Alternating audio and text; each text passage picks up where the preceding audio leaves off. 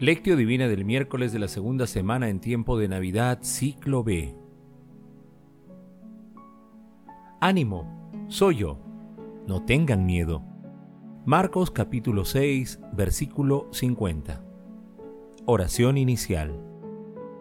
Santo Espíritu de Dios, amor del Padre y del Hijo, ilumínanos con tus dones para que podamos comprender los tesoros de la sabiduría que Jesús nos quiera revelar en este día. Otórganos la gracia para meditar los misterios de la palabra y revélanos sus más íntimos secretos.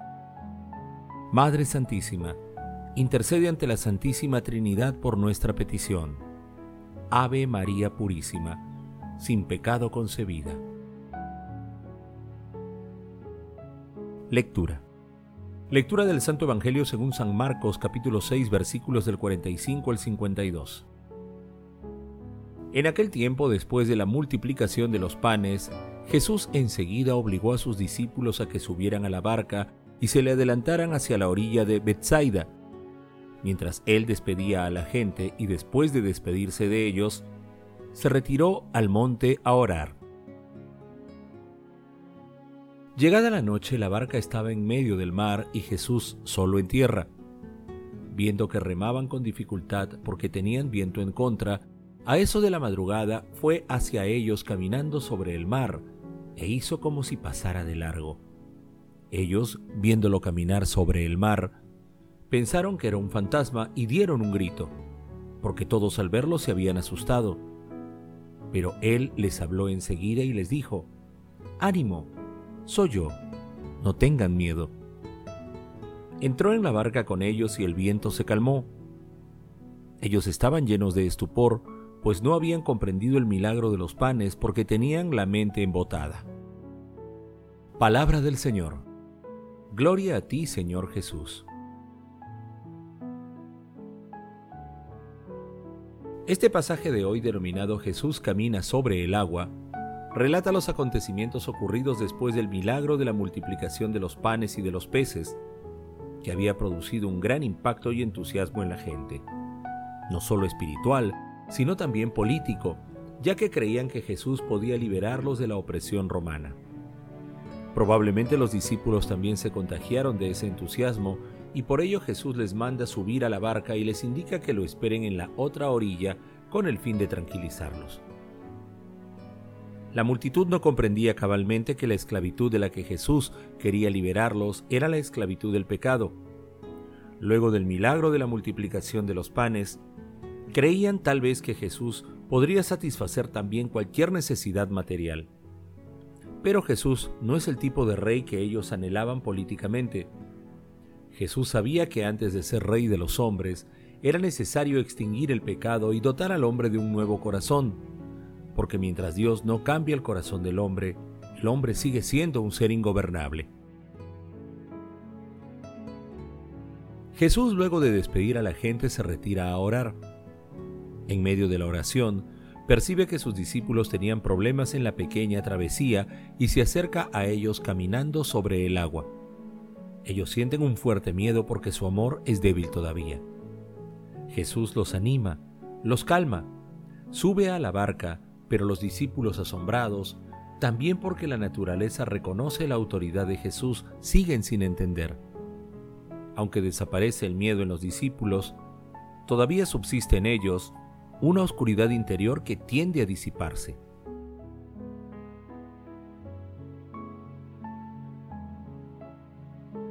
Meditación Queridos hermanos, ¿cuál es el mensaje que Jesús nos transmite el día de hoy a través de su palabra? El texto de hoy nos presenta las dos dimensiones de la vida cristiana.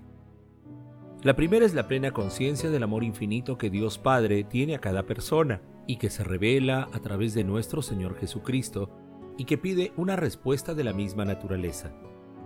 La segunda dimensión es el amor fraterno, el amor al prójimo, que es el reflejo del amor a Dios y es el rayo de luz que nos ilumina y orienta en la travesía diaria. Estas dos grandes dimensiones de la vida cristiana tienen el poder de alejar los miedos y convertirnos en valientes y fieles seguidores de nuestro Señor Jesucristo, ya que el amor y el miedo son incompatibles.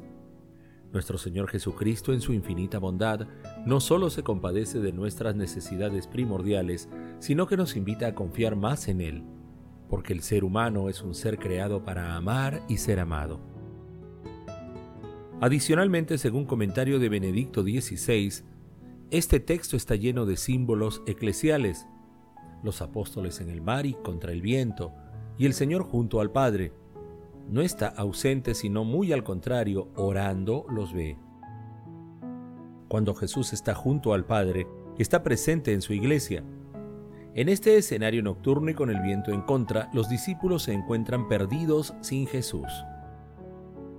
Hermanos, meditando el pasaje evangélico del día de hoy conviene preguntarnos, ¿somos conscientes de todo lo que Dios hace en nuestras vidas?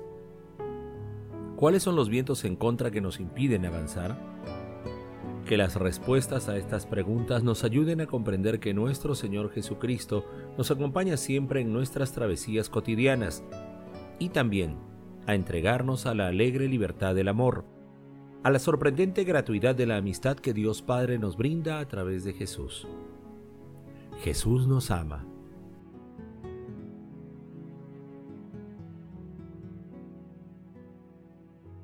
Oración. Padre Eterno, Dios de amor que estás en el cielo y ves en lo secreto de nuestro corazón, ayúdanos a buscar en cada vivencia tu voluntad y tu gloria. Concédenos permanecer bajo tu mirada con un corazón humilde, como hijos tiernamente amados, para realizar todas nuestras acciones a la luz de la fe. Amado Jesús, Haznos capaces de entablar relaciones verdaderamente fraternas que expresen el amor a nuestro Padre Celestial y que, a pesar de las tempestades que nos acechan, sepamos guardar la calma confiados en tu infinita misericordia. Amado Jesús, tú que estás sentado a la derecha de Dios Padre, alegra con la visión de tu rostro a nuestros hermanos difuntos. Madre Santísima, Madre de la Divina Gracia, intercede por nuestras acciones ante la Santísima Trinidad.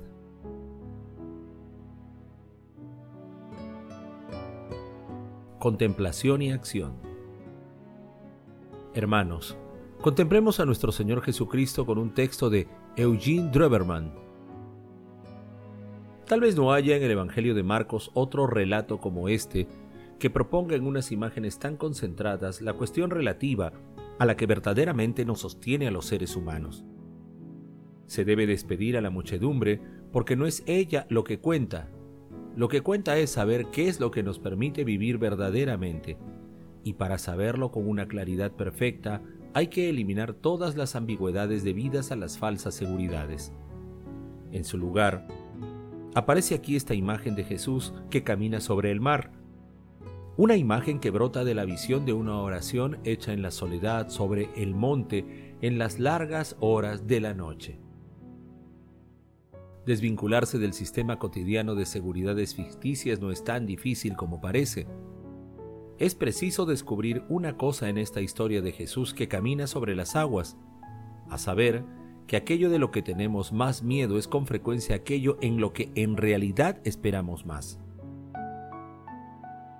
A menudo sucede que aquello a lo que temíamos como a una pesadilla, cuando ha desaparecido el miedo, demuestra ser la sustancia de sueños callados durante mucho tiempo. En nuestra alma hay muchísimas cosas que, tras años de remoción, nos salen al encuentro en las noches de la angustia y de la inquietud, y por más que quisiéramos salir corriendo, es también verdad que en esto, más que en todo lo demás, vive algo, como un deseo concentrado de eternidad que, como en el relato del Evangelio de Marcos, nos sale al encuentro desde la otra orilla, caminando sobre el abismo de la angustia. Por más que a primera vista esta forma asumida por nuestra esperanza nos produzca la impresión de una aparición, de un fantasma, es preciso sentir, contra la violencia del viento y contra el remolino de la angustia, la voz que nos dice, ánimo, soy yo, no temáis. Jesús ve la necesidad de sus discípulos desde el monte de la oración. Nosotros podemos luchar intrépidamente todo lo que queramos contra la tempestad y las olas. Lo único que nos sostiene verdaderamente es el hecho que ante Dios estamos incluidos en la oración de Jesús y no podemos caer nunca de las manos de Dios en nada de lo que seamos y hagamos. Solo gracias a esta confianza de no estar solos a pesar de todos los peligros, en la barca o abandonados con indiferencia a merced de las olas del mar, solo gracias a esta confianza decíamos, se aplaca la marejada y cesa la tempestad. Hermanos, busquemos siempre la compañía de nuestro Señor Jesucristo, haciendo que sus enseñanzas se conviertan en una realidad concreta a través de nuestra acción fraterna en favor de las personas más necesitadas. Glorifiquemos a la Santísima Trinidad con nuestras vidas.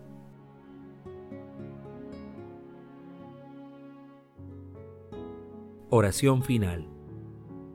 Gracias Señor Jesús por tu palabra de vida eterna. Que el Espíritu Santo nos ilumine para que tu palabra penetre a lo más profundo de nuestras almas y se convierta en acción. Dios glorioso, escucha nuestra oración. Bendito seas por los siglos de los siglos. Madre Santísima, intercede ante la Santísima Trinidad por nuestra petición. Amén.